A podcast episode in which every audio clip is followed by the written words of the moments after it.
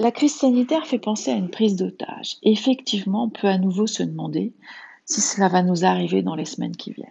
Nous avons déjà l'expérience de ce moment de crise et ainsi acquis certains comportements afin de le gérer de la meilleure façon possible. On distingue plusieurs phases dans cette crise. La phase 1 va comporter une privation de liberté, un isolement affectif, une perte d'autonomie qui peut porter atteinte à l'identité. Le cerveau essaie d'intégrer l'absurde par une montée de stress.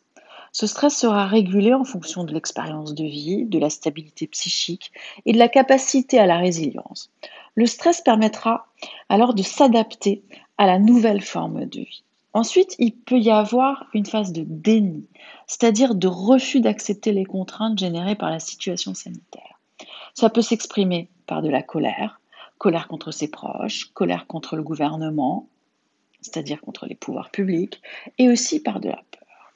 On voit bien aussi que la peur est présente lors de toutes les phases en s'exprimant de manière différente. Puis vient une phase d'espoir qui débute par la réorganisation de la vie quotidienne. La routine va permettre de poser un cadre sécurisant. Dans ce moment de crise, la solidarité entre les personnes est essentielle. La relation aux autres va permettre de réguler les émotions. La solidarité facilite l'adaptation aux différentes phases de cette situation qui s'apparente effectivement à une prise d'otage.